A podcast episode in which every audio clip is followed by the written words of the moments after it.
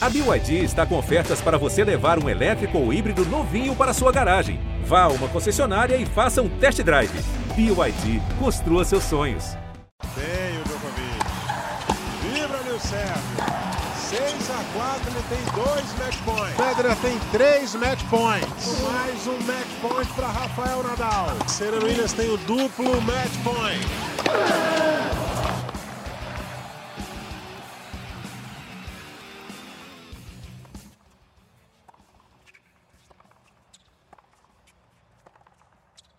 Sejam muito bem-vindos a mais um Match Point, o seu podcast do tênis. Hoje nossa pauta é um pouco mais contemplativa e o principal assunto parte de uma ou algumas declarações dadas por Benoit Paire. O tenista francês está envolvido em polêmica praticamente todos os dias, né? seja por atitudes dentro ou fora das quadras. Recentemente, após perder um jogo da primeira rodada, é, na Argentina, foi em Buenos Aires, ele, ele falou mais ou menos o seguinte: abre aspas, é, é bom, é bom abrir aspas para depois não pensar que sou eu estou falando isso. Vamos, vamos de novo. Abre aspas. Não me incomoda perder a primeira rodada, não. A premiação é boa e já posso ir para o próximo lugar do mundo. E também postou, né? Aí ele segue. Também postou recentemente a premiação da carreira dele, né? É, nas redes sociais e ele disse a seguinte frase, colocou lá a seguinte frase: vale a pena ser um lixo, amigão. Se você é um lixo com 8 milhões e meio de dólares, é, me dá a receita aí que eu vou, vou procurar fazer uma coisa mais rentável, né? Porque o cara é um lixo tem 8 milhões e meio de dólares na conta. Então vamos seguindo aqui. É, a grande questão do programa de hoje é até onde poderiam chegar esses tenistas que levam o circuito sem essa grande dedicação, né? Acho que exemplos além do Paire para essa para esse bate-papo da gente aqui na discussão é, é o Nick Kyrgios, o Bernard Tomic e de repente o Fábio Fonini, embora tenha um talento, né? É, acho que mais, é mais talentoso que esses aí todos que eu citei. É, meus amigos, e aí? Com dedicação, até onde iriam essas figuras e algumas outras figuras que a gente já conhece, que não leva nem um pouquinho a sério o profissionalismo no tênis. É, eu vou começar aqui com, com o Ricardo Bernardes, que está voltando aí ao nosso match point, a melhor direita do circuito do Lagoa Open aqui no Rio de Janeiro. Forte abraço, Ricardo Bernardes, seja bem-vindo.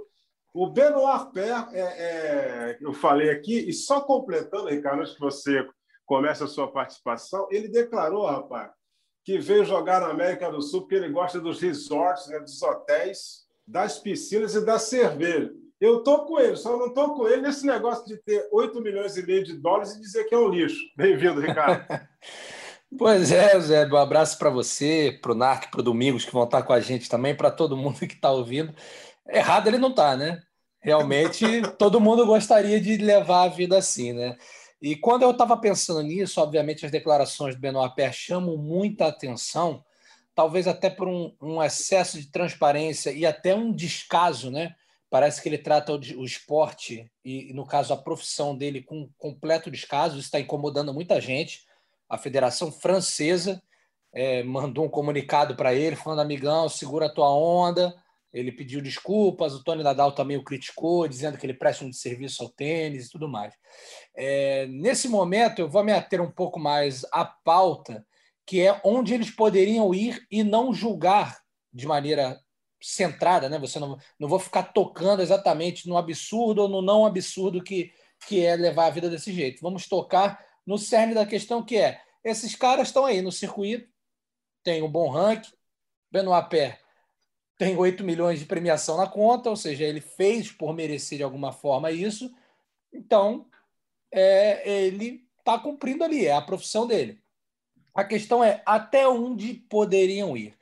E aí, talvez Narc Domingos daqui a pouco tragam mais exemplos de alguns tenistas. É, eu, eu, acho que seria legal a gente trazer da atualidade, mas também se a gente mergulhar no passado não, não é ruim, não. Mas assim, estamos quatro aí, né? Penoapé, Tomic, Kyrgios e, e Fonini. Desses, eu acho que o Fonini é o que tem mais dedicação. Eu acho que eu já, eu já tive a oportunidade de ver ele aqui no Rio Open algumas vezes. O cara treina, o cara tá ali. É que dentro da quadra ele tem aquele ar meio displicente, aquele ar meio que tanto faz se eu vou ganhar ou se eu vou perder. Mas eu acho que ele, de certa forma, ele até se dedica ao esporte.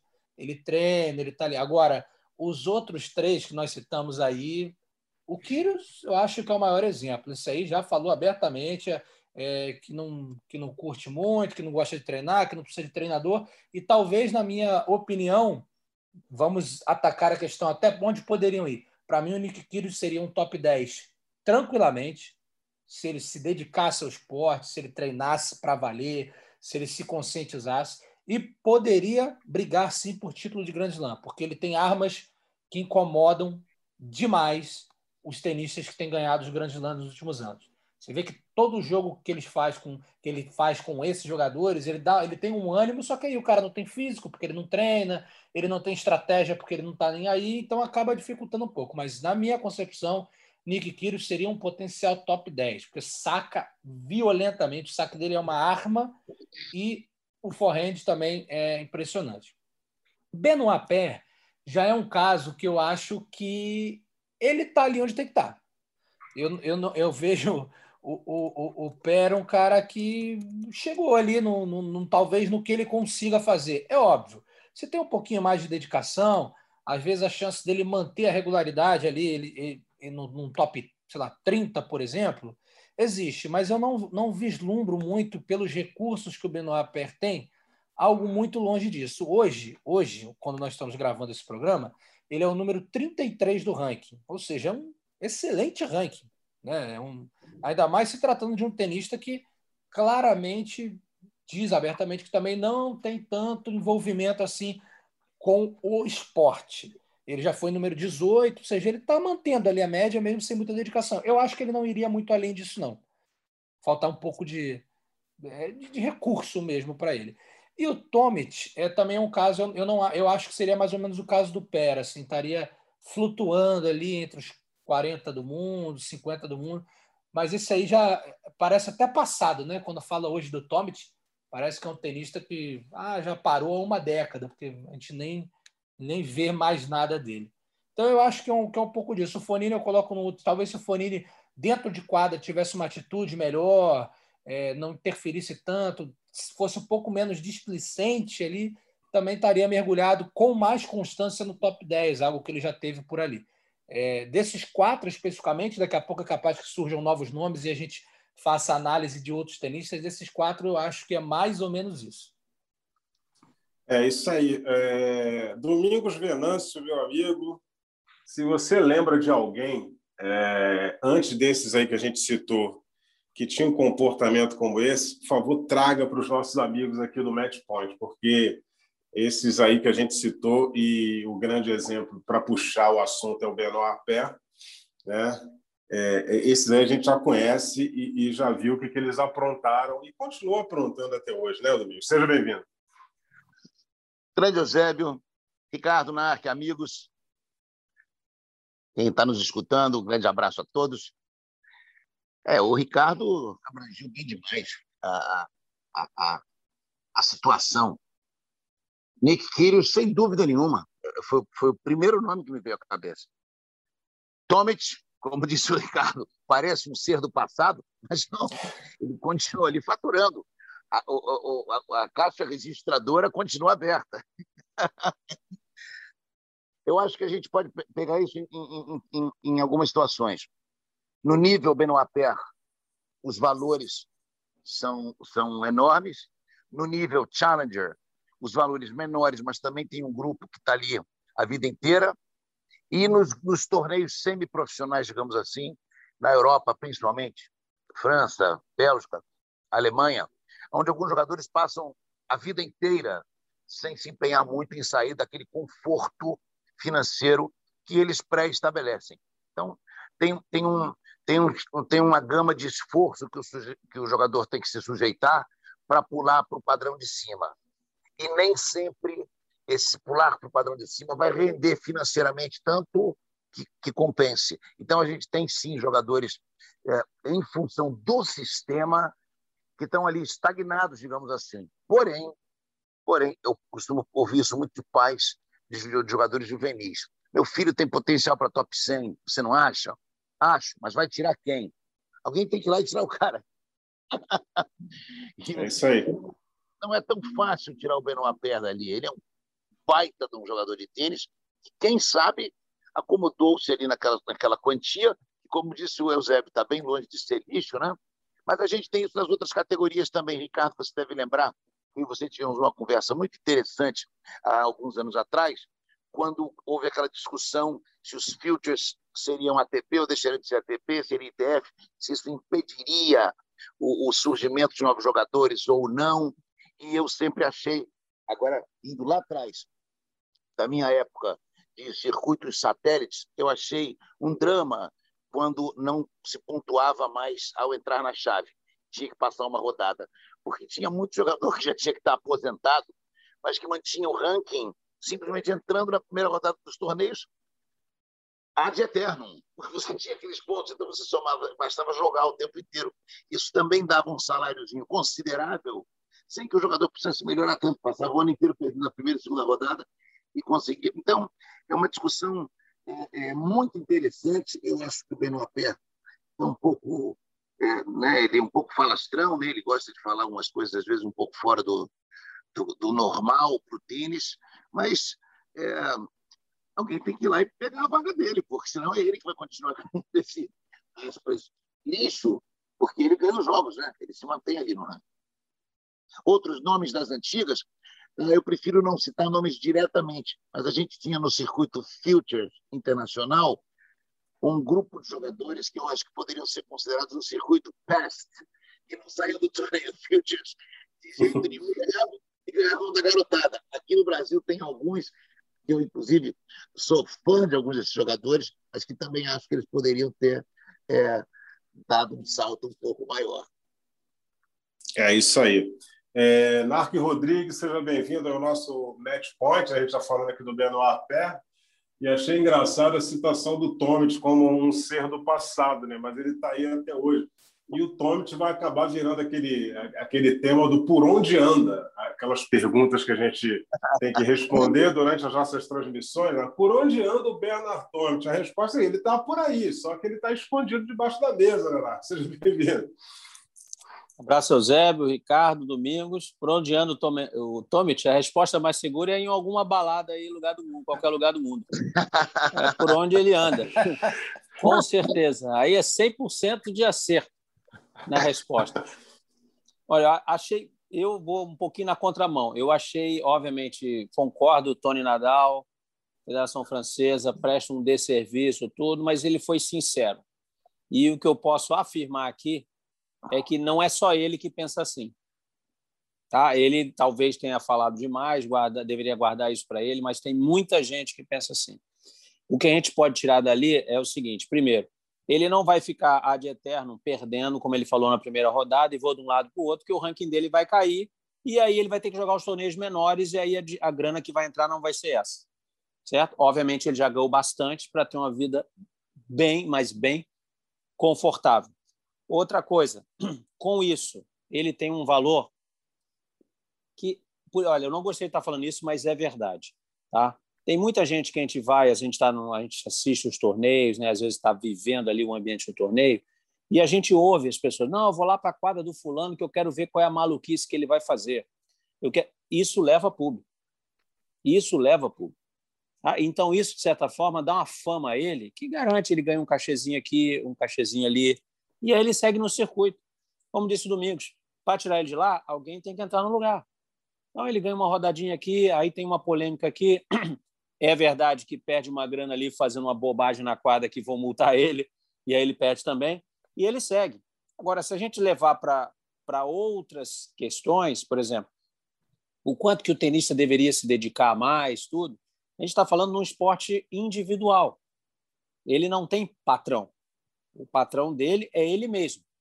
Até porque, se tivesse, e quando teve, ele foi demitido sumariamente. Eu vou lembrar para vocês: Olimpíada do Rio de 2016, muito ele não estava lembrado. jogando por ele, ele estava jogando pela Federação Francesa e foi demitido, foi mandado embora da delegação. Tá? Então é uma situação na qual ele joga para ele mesmo. Então eu gosto se eu não gosto, concorde ou não concorde com a declaração dele, que eu também achei muito infeliz, ele é patrão de si mesmo. E ele, seguindo as regras do, do esporte, quando não segue, é multado, é punido, ele vai ficar ali. Então, isso é o que ele pensa. Agora, a gente pode levar para uma outra questão. Quer dizer, veja bem, não estou comparando os jogadores, mas a gente, né, o Ricardo aí falou, a questão do, do tenista se dedicar um pouco mais, aí talvez pudesse. A gente, primeiro, de novo, é um esporte individual, ele é patrão de si mesmo. O quanto você quer se dedicar? Tá bom? O quanto que você quer melhorar? Ou tá bom assim? Você quer se dedicar mais? Uma vez foi perguntado, já tem anos isso, acho uns 10 anos ou mais, é o Gael Monfils. Pô, mas você joga tão bem se essas jogadas aí, você não. Você, eu não, não tenho pretensão nenhuma de ser número um do mundo. Resposta dele, não tem pretensão nenhuma. E aí a top tem. Tem pretensão, eu quero é entreter as pessoas. As pessoas me vão, vão ver jogar porque eu gosto do meu jogo. Então ele falou. E nunca foi criticado por isso, obviamente, porque não deu essas declarações né, nesse tom das declarações dadas pelo Benoit Pé. Né? Então é assim que eu vejo. A gente, de certa maneira, tem que. Re... Obviamente, a gente tem que criticar da maneira que ele falou, mas, primeiro, ficar bem claro: tem mais gente que pensa como ele seja qualquer objetivo que o cara possa querer atingir ou não. Tá? Segundo, o jogador tem todo o direito de dizer: ah, o meu objetivo é ser top 100 e tá bom. Quero ficar 10 anos lá no top 100. Tem outro não, eu quero ganhar Grand Slam. Cada um tem o seu objetivo e vai lutar para isso ou não. Cada um tem o seu, a sua determinação e a sua resiliência. E só fazendo um, detalhe, não vou nem considerar o Tomic, porque o Tomic eu acho um, um bobão, cara. O Tomic já deu declarações aí, realmente ele não quer nada. Esse não quer nada. Não sei nem como é que ele ainda mantém esse rankingzinho dele aí decente. O Quírios.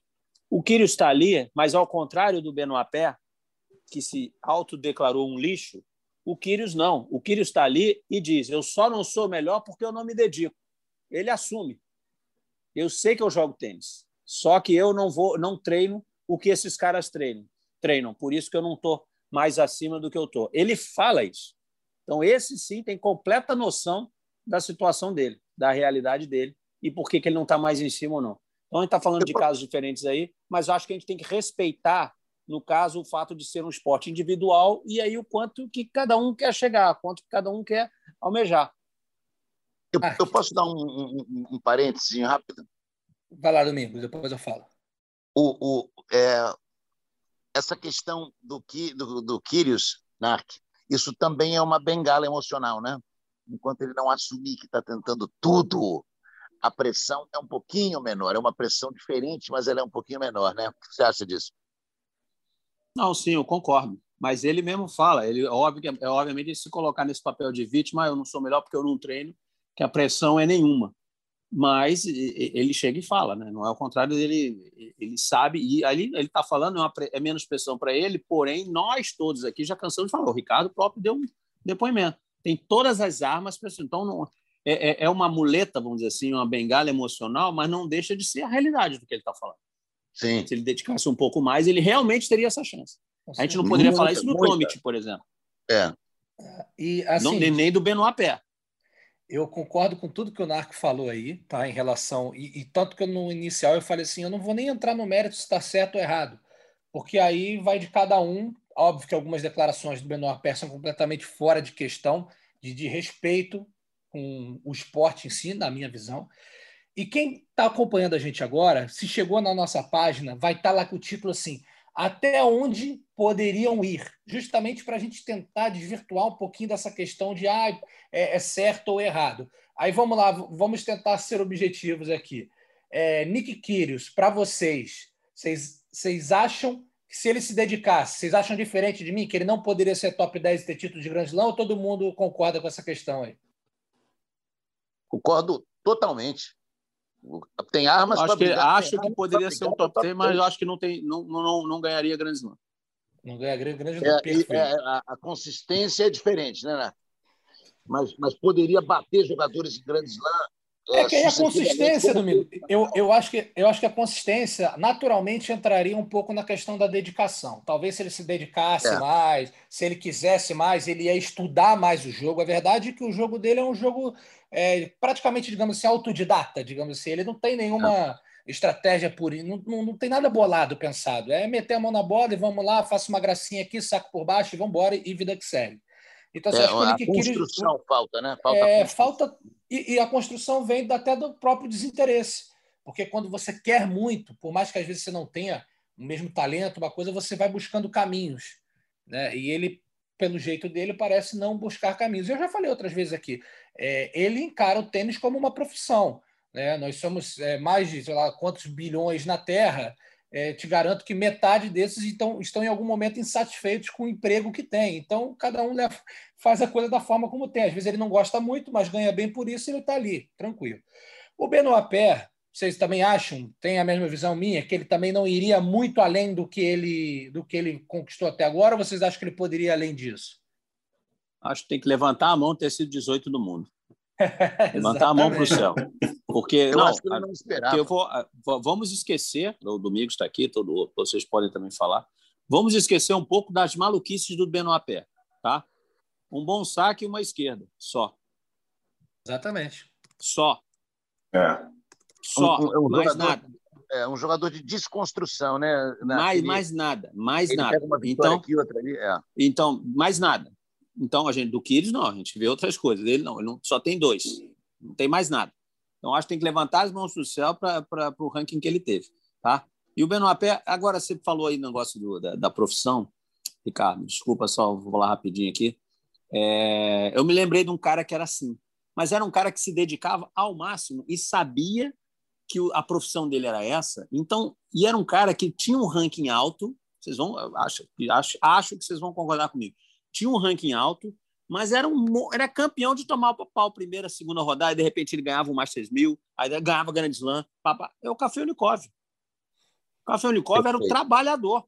Ele jogava, ele jogava todos os torneios, não tinha esse negócio, ah, vou jogar um calendário aqui. Não, é todos os torneios, tá, eu vou jogar, eu vou jogar. E cansava de tomar pau primeira, segunda rodada. E era top Jogava 10. simples e dupla, hein? Simples e dupla. Simples e dupla. Foi número um de dupla também, jogando simples top 5.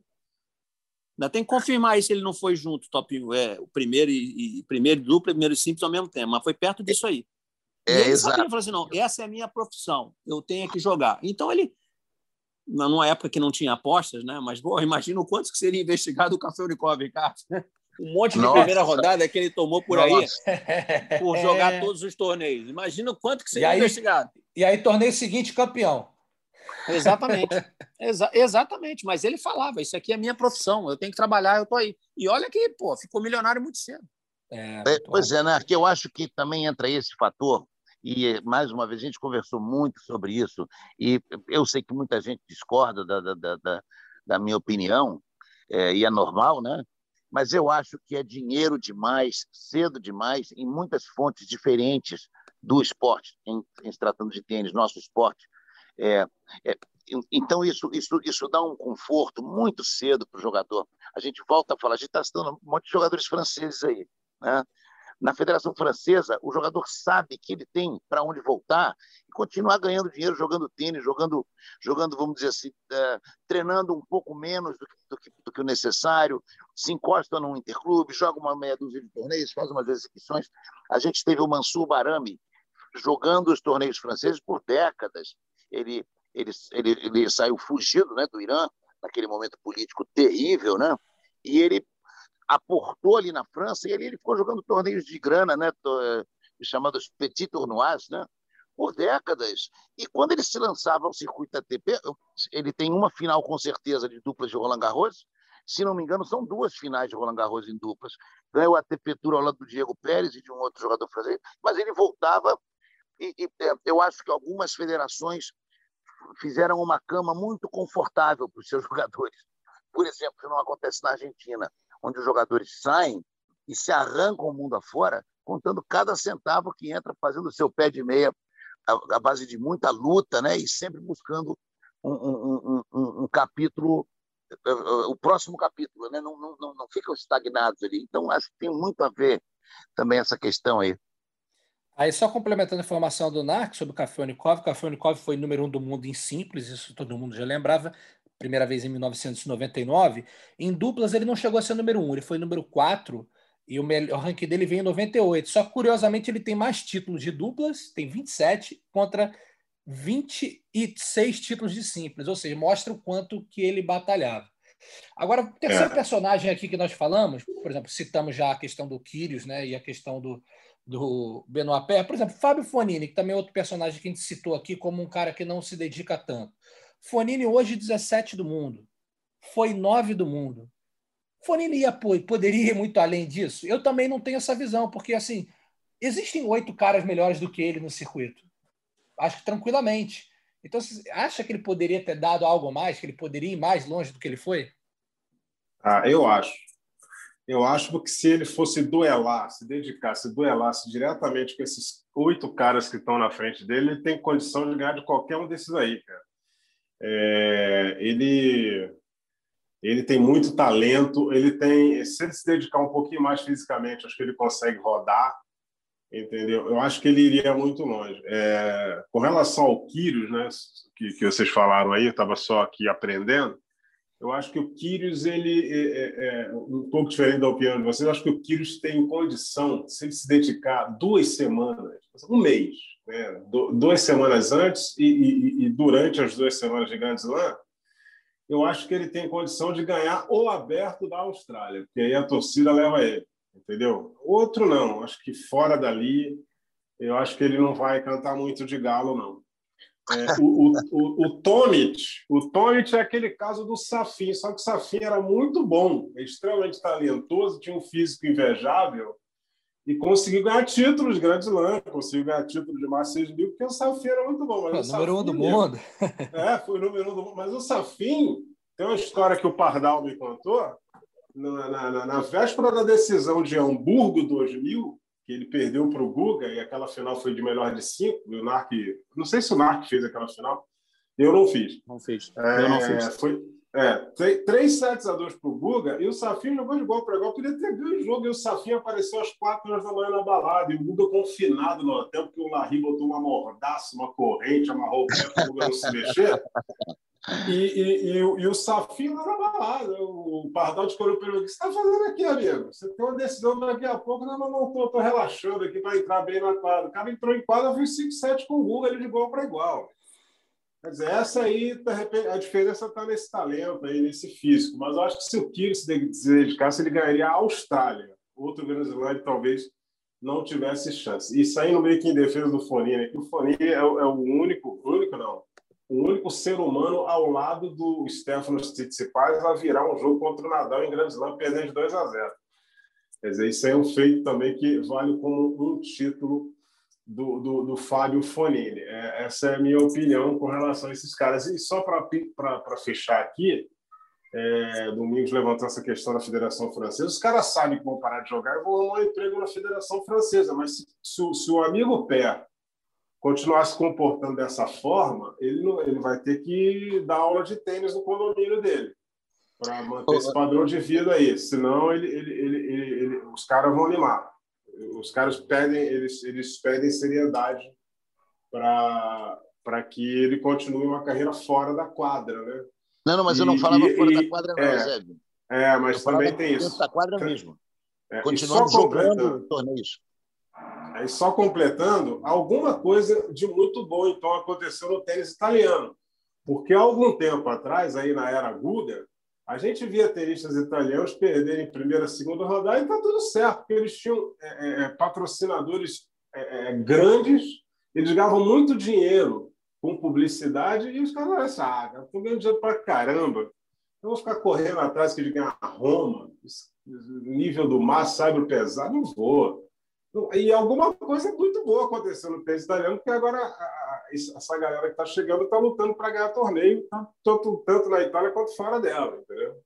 Só essa pincelada aí.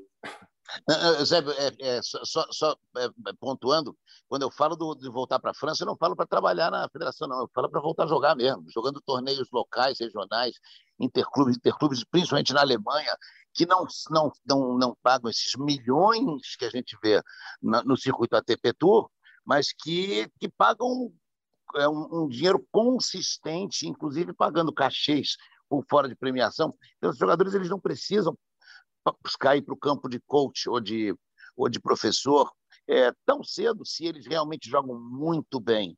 E o Benoit Pérez é um jogador que, se ele voltar para torneios de nível abaixo do que ele está jogando hoje, ele fica uma eternidade, né? Se ele não se lesionar. Como diz o Narc, ele, ele não é completo o suficiente para pular para uma próxima uma próxima divisão, digamos assim, mas se ele for jogar no torneio de nível um pouco mais baixo, ele vai ficar ganhando uma grana por tempo indeterminado. E como ele diz, ele gosta de viajar, gosta de ir para uma cidade, para outra, gosta de ter uma, uma vida agradável, se divertir. Então, é, é, mas precisa, na minha opinião, um confronto maior dos jogadores que estão vindo de baixo. Eu acho que, que, esses jogadores estão estão muito soltos ali em cima. Eu espero que essa nova geração venha com mais fome do que essa do que essa que está intermediária aí que a gente viu passar já praticamente, né? Eu diria que o líder, inclusive o líder da geração Dimitrov, a gente viu já passando, né? Claro, um super jogador, grandes títulos e tudo mais, mas de quase todos esses a gente esperava um pouquinho mais de, de, de luta, né? De, de, de, de, combate, né? Vamos dizer assim. É isso aí. É, e com relação ao Monfils, cara, o Monfils ele, ele, ele, ele declarou mesmo que ele gostava de fazer jogadas de efeito, que ele gostava de se divertir em quadra, enfim. Mas só que o Monfils ele sempre priorizou o jogo. Ele falava em se divertir em quadra, ou seja, ele sempre priorizou o jogo e o espetáculo. Tanto que o Monfils aí tem uns números de títulos aí interessantes. E o Pé tem três títulos na carreira. Quer dizer, querendo ou não, ele bate lá. Ele está batendo lá e, e, e, ele é muito talentoso. É muito talentoso. Ele tem uns recursos lá, vocês falaram que ele tem umas limitações, mas ele consegue se virar, né? consegue levar o, o, o, o, numerário no fim do mês para casa. Né? Ô, Zé, você falou aí, é verdade. O Per tem três títulos, o Tomic tem quatro. Você vê, né? É, é um acidente, né?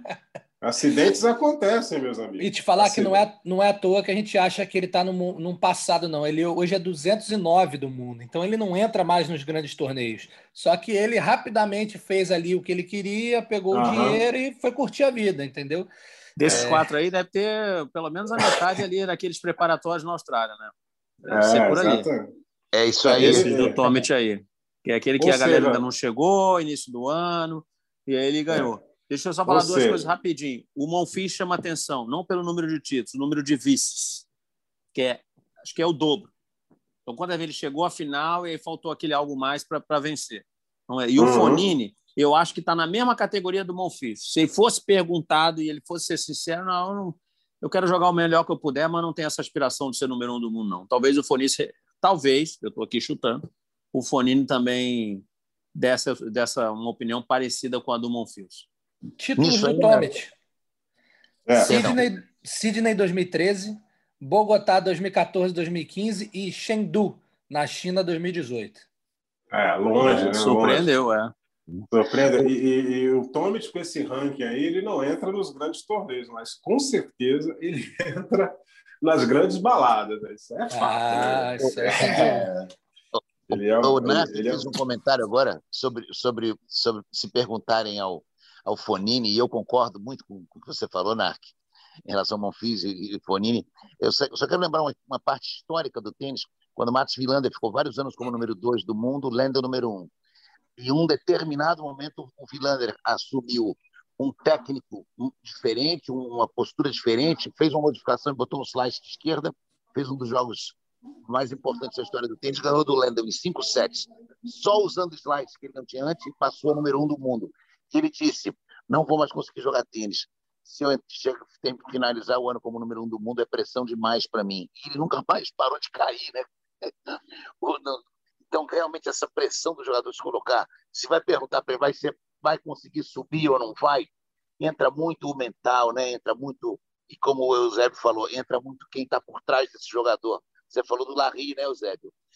O, o, quem sabe se o Pé ou o Monfils, um pouco mais cedo, tivesse uma estrutura é, de, um, de, um, de, uma equipe mais intimamente ligada a eles, é, uma, uma, equipe mais ligada na parte mental, na parte de trabalho, quem sabe não faria diferença, porque a gente sabe muito bem que o Larry fez, né?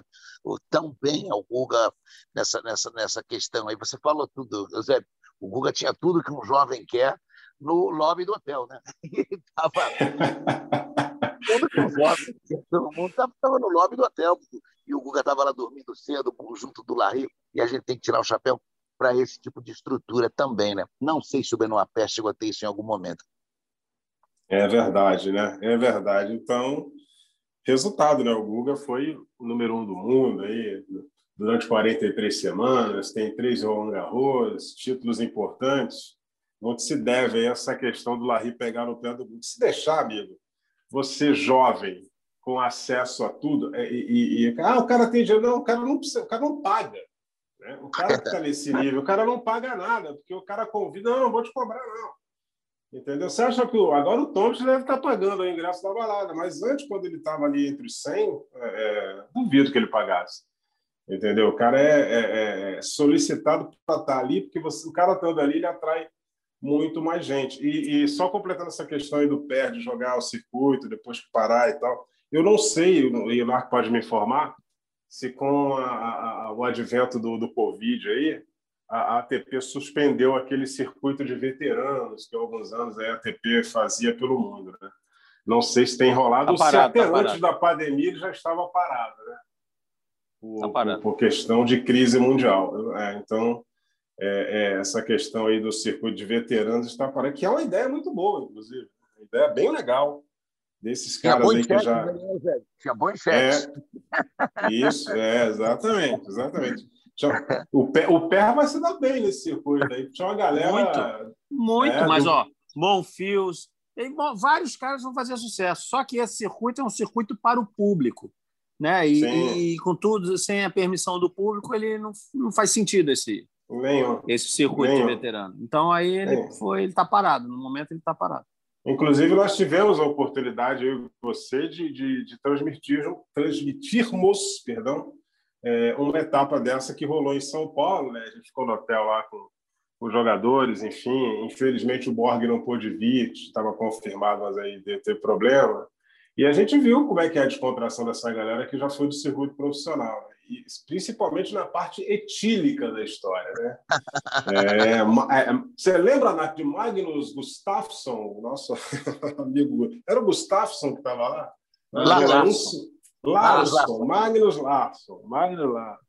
É, essa parte etílica aí o Larsson dominava bem também, né? Ah, não, é, não precisaram era... fazer a cama do hotel dele a semana inteira. Ele passou todas as noites. Fora. E, e o Safin também, quando veio no Rio, né? Esse mesmo circuito, quando teve no Rio, Marat Safin tratou de perder rápido para o N Ferreira. E aí foi como onde está o Wally. Se viram o Safin no Corcovado, na Lapa, em todos os lugares. É, se, se, é, se bobeasse até na quadra da Beija-Flor. É, vamos ver. vamos ver. Bom, agora partindo aqui pro, pelo lado mais objetivo da coisa, né? Tá rolando o Masters de Miami, tivemos aí o Thiago Vídeo passando o quali, teve que jogar o quali, mas faltou pouco para entrar na chave direta, né? É, pegando uma primeira rodada bem acessível, mas acabou perdendo até com certa facilidade para o Daniel Galan, né? E, e, e, o momento do Thiago Wilde aí para vocês, meus amigos. Eu vi o jogo, com, com Daniel Galan e tudo. É, o Thiago sofreu muito com a umidade de Miami, mas aí o Daniel Galan também sofreu, né? E o Thiago se, se, se mostrou um tanto quanto irritado em determinados momentos do jogo, né? E, e transpirou bastante tal. É, acabou sofrendo e terminou o jogo um tanto quanto irritado ali. É, vou começar aqui com, com, com, com o Ricardo Bernardes. O Thiago terminou o jogo irritado? Irritadíssimo. Pistola. Oh, aí temos uma. Pô, aí, aí, sim não fomos surpreendidos novamente. Né? E isso aí já, já virou rotina do Thiago Wilde. Eu acho que o Thiago é, tentou. O quali foi interessante até para ele, porque ele vinha de baixas sequentes de torneios. Ele pegou um quali acessível. Primeiro pegou um, um jovem tenista, o Kodat, tenista americano ganhou bem, ficou irritado no jogo. É, depois pegou o Kruger, um jogo até mais fácil do que parecia que, que ia acontecer, e aí pega o Galã. E, pô, que primeira rodada, né? Tudo bem que a gente tá com um torneio de 850 baixas, né? Mas aí você pô, pega o Daniel Galan, que é um tenista ali, está na média também, é jovem, está subindo, mas é uma primeira rodada muito boa para quem almeja algo mais. É, só que eu acho que o Thiago tem alguns problemas ali, não só da questão da irritação, né, que vai na parte mental, mas o Thiago tem problemas de movimentação em quadra. Eu diria que ele tem graves problemas de movimentação em quadra. E isso afeta tudo, porque quem se movimenta mal tem mais dificuldade para bater equilibrado, tem mais dificuldade para se manter inteiro fisicamente, consequentemente, os golpes não saem tão precisos, a cabeça não ajuda, a irritação vem. Eu acho que é um grande defeito que ele tem hoje, além de algumas escolhas totalmente equivocadas em determinados momentos. É, o problema talvez a gente tenha criado uma expectativa muito grande em cima do Thiago, porque ele teve um excelente desempenho no juvenil, ficou muito tempo no top 10, foi consistente, campeão do US Open, é, começa muito rápido a entrar nos challenges e conseguir bons resultados. Rapidamente é campeão numa semana mágica dele em Santiago e talvez tem os dois lados. A pandemia pode ter atrapalhado, porque assim que ele é campeão, temos a parada do circuito Poderia ser aquele divisor ali, pegar confiança, ir embora embalado. O último e... jogo da ATP. O circuito o parou depois daquele jogo. Exatamente. E talvez isso tenha abalado um pouco, mas ao mesmo tempo ele tem que saber sair da situação. Aconteceu e, e, e vamos em frente. E talvez tenha gerado na, na, gente uma expectativa. Porque, querendo ou não, a nossa última lembrança do Thiago durante meses e meses era título de ATP rapidamente, é, sendo campeão mais jovem ATP que o Guga, por exemplo, que é a nossa referência aqui, um dos mais novos dos últimos anos, cria aquela, todo aquele frenesi e a coisa depois não anda da forma como a expectativa criada. Eu acho que isso atrapalha um pouco a nossa avaliação dele e não sei, aí tem que falar com quem está acompanhando ele no dia a dia, até que ponto também traz essa frustração para ele próprio. Muito bem analisado, É, principalmente eu não vi o jogo dele com o Galan. É, essa, essa questão física eu coloco aqui sem, sem, sem ter muita certeza do que estou falando, porque não acompanhei o processo, mas é, quero colocar a questão física junto da mental. Ah, primeiro, em relação à pandemia, que você colocou muito bem. Quem foi mais prejudicado na pandemia? Quem estava subindo? Quem estava embalado? E aí a gente, com certeza, coloca o, o Thiago nessa categoria. Né? Deve ter sido extremamente frustrante ganhar um app e para tudo no dia seguinte. Quer dizer, era, ele vinha embalado, tinha jogado muito bem no Rio, né? tinha feito um jogo, um jogo brilhante, é, é, se não me engano, com, com o Choric. Não foi isso? Perdeu no tie o terceiro. Isso. E no jogo anterior, que não tinha sido tão brilhante, ele foi muito lutador e ganhou num, num, numa batalha. Então, é, pegou o título, o título logo a seguir e parou. Então, eu tenho certeza que isso não foi absolutamente positivo para um jogador embalado. Trazendo para Miami, ele estava no quali, de repente ele estava quase na chave. Frustração, a Narc sabe muito bem disso. Qualifying, seja de torneio grande ou pequeno, hein, Narc? Mas você ficar fora, você é um cidadão Sim. de segunda categoria por aqueles dias. e você ser o cabeça um do quali é um impacto sempre, gera uma frustração. Acho que ele saiu-se muito bem passando o quali e acho que pode ter tido aquele alívio ou cansaço ou nenhum dos dois ou as duas coisas. Porque você passar o quali em Miami nessas condições sempre é um pouco cansativo. Talvez essa parte física tenha alguma coisa a ver. Não sei porque não vi o jogo com o Galã. Acho sim que era uma rodada é, muito boa para ele. E concordo, Ricardo, a gente pode ter gerado uma expectativa muito alta. Campeão do US Open, campeão de um torneio ATP, não para se fosse um momento em sequência do que ele vinha fazendo, mas com essa interrupção toda, é, pode ser que, que, que tenha que a expectativa tenha que baixar um pouco, mas é, eu ainda vejo positivamente ele ter passado um qualifying, tendo saído de cabeção para quem não joga torneios, para quem não joga, para quem não compete, assim é o cabeção, era óbvio que iria passar. Não. Normalmente o cabeção do, do, do quali é, muitas vezes sucumbe à pressão. Então, é, eu acho que tem capítulos aí pela frente. Com certeza, acho que era uma rodada que ele poderia ter aproveitado melhor, mas tem análise pela frente aí. Marco Rodrigues, o que, você achou? Você chegou a dar uma olhada no jogo dele? Não, não consegui ver o jogo. Ah, em relação a. Concordo com Domingos e com o Ricardo. Era uma segunda rodada, uma primeira rodada ganhável, tá? Porém, Porém, o Ricardo viu o jogo, pode até dizer. O Galã, na rodada seguinte, ganhou do Deminor. E ganhou bem. Não, é, ganhou um do Deminor. Então, é tá aquela história. É aquela, a gente olha assim, olha o jogador, ranking, não sei o quê, mas talvez o cara também está ali no, no, momento de subida, de ascensão, e teve um grande resultado em seguida, foi ganhar é, do Alex Deminor. Eu acho o seguinte: o, o Thiago é, é aquela história. Ele está naquele momento da carreira que, obviamente, não é bom. Tá? As expectativas foram criadas? Sim, mas por causa dos resultados dele. E que bom, foram grandes resultados. Tá? Eu só me preocupo é que os jogadores que estavam ali, vamos dizer assim, junto com ele, ou ali no nível dele, não sei o quê, nos quais ele parecia já estar acima, já no processo, né, o adiantado, vamos dizer assim, na corrida, ele agora passou a estar atrás. Então, a gente citou aí no Rio Open, quase ganhou do Chorich. Chorich era top 20 ou top 30 na, no momento no Rio Open. E nessa primeira rodada que o Domingo lembrou, ganhou do Davidovich Fokina. Vou dar um trabalhinho para o Ricardo aí, Ricardo. Dá uma conferida aí no, no ranking do Davidovich Fokina. Final de Santiago. certamente está melhor.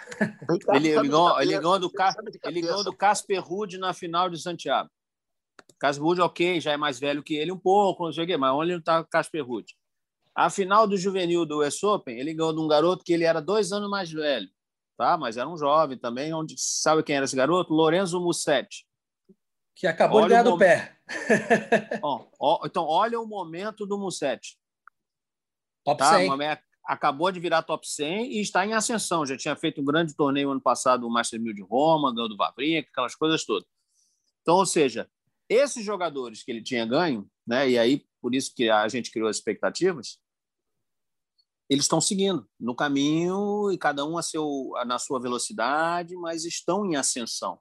O Thiago deu aquela travada. O Domingos falou, foi perfeito, foi cirúrgico.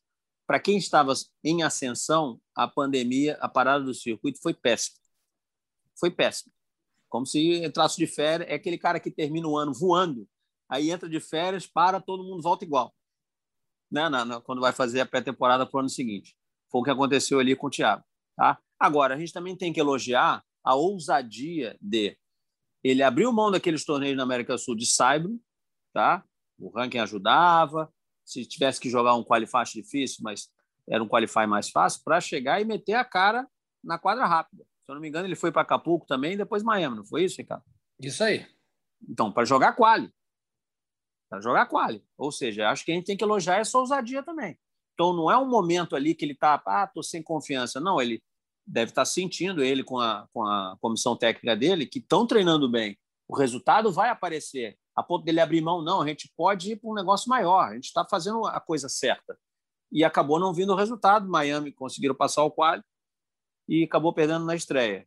Mas só quem está ali para saber. Então, acho que a gente tem que dar um pouquinho mais de tempo.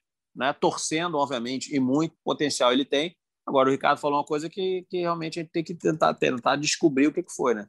Não estava se mexendo bem, se era realmente o cansaço, qualify ali, muito calor. Mas teve gente que desistiu. No Miami tem um jogo do Kukushkin com um jovem britânico, Draper, que o garoto também teve um colapso na quadra, colapso.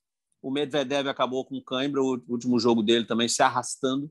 Então, ou seja, as condições não eram as mais fáceis para para jogar, não estão sendo as mais fáceis para jogar em Miami. Então está todo mundo sofrendo aí, mesmo os que, em tese, estão verdadeiramente e reconhecidamente bem preparados fisicamente. Então, talvez a gente avaliar isso aí agora seja um pouquinho precipitado. Né? Tem que torcer para estar tá tudo bem, mas eu elogio a atitude de ter mudado o calendário para uma coisa mais audaciosa. Só para não isso passar aí. em branco, Foquina hum? 55 do mundo atualmente. Que o, o menino maluquinho, né? Do, Davi é, é outro maluquinho. É, é, tem vários, tem Public, Foquina, tem um monte, não sei é. quanto. É isso aí. Bom, é, Ricardo Bernardes, em sua homenagem, eu fui informando aqui que a gente está chegando na dispersão. Né? Já, já, é, já estamos dobrando com, com a, o, o, carro que abre o segundo setor. Já estão dobrando ele para a esquerda para sair na Praça Apoteose.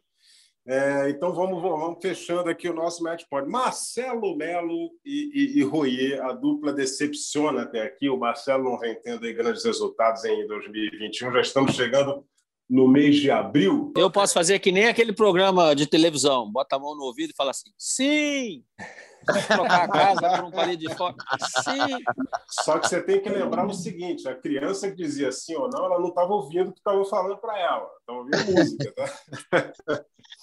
É, eu, eu acho que, que, que é, um, é, um, é um início atrasado né? de, de, de temporada teve troca, teve mudança na parceria, jogou primeiro com um parceiro, depois com outro, e já vinha mudando de um, de, uma, de, um, de um parceiro de longa data, né? Era o Cuba. Eu acho, eu acho que a temporada do, do Marcelo Melo, vamos, vamos dizer que ela não começou, né? ela está começando.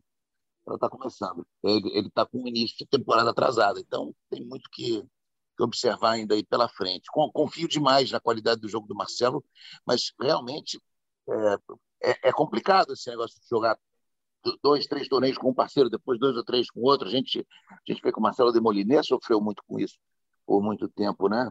É, acho que, que, tem que dar um pouco mais de tempo a essa, a essa parceria aí. Tá. E, e, e, e... Narc?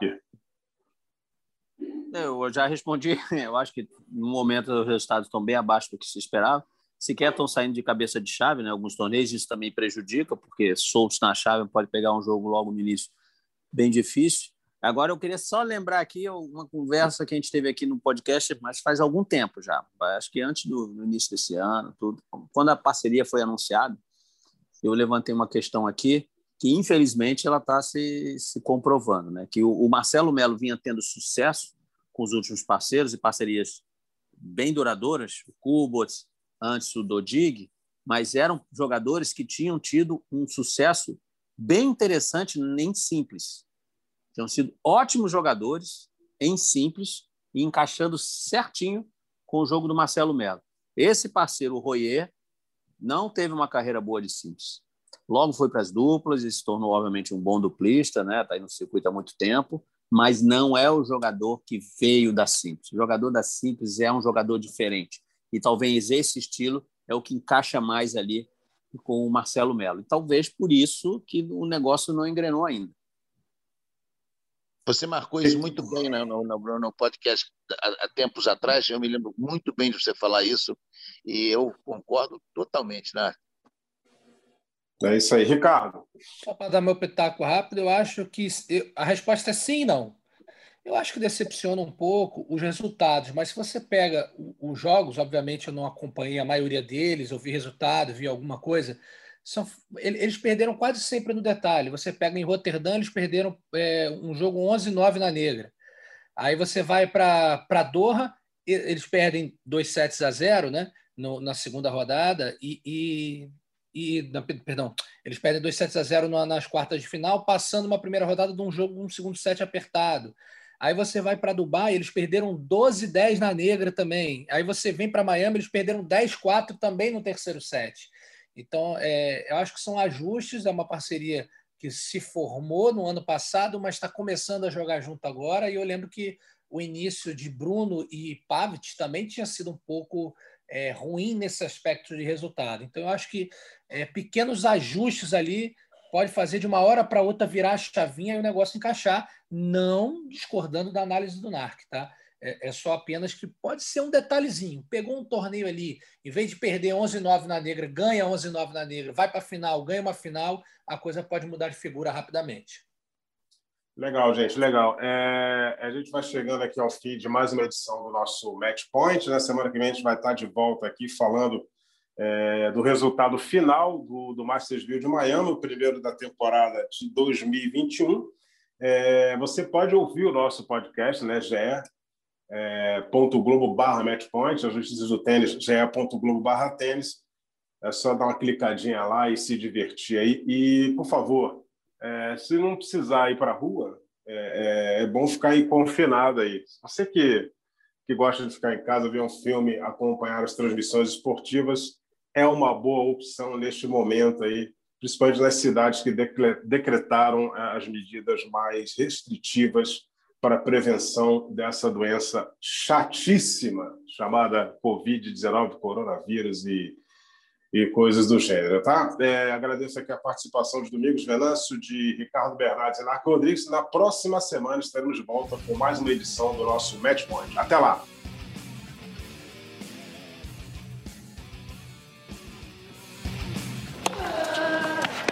Combinação de saque e voleio para fechar o jogo em 2 sets a 0.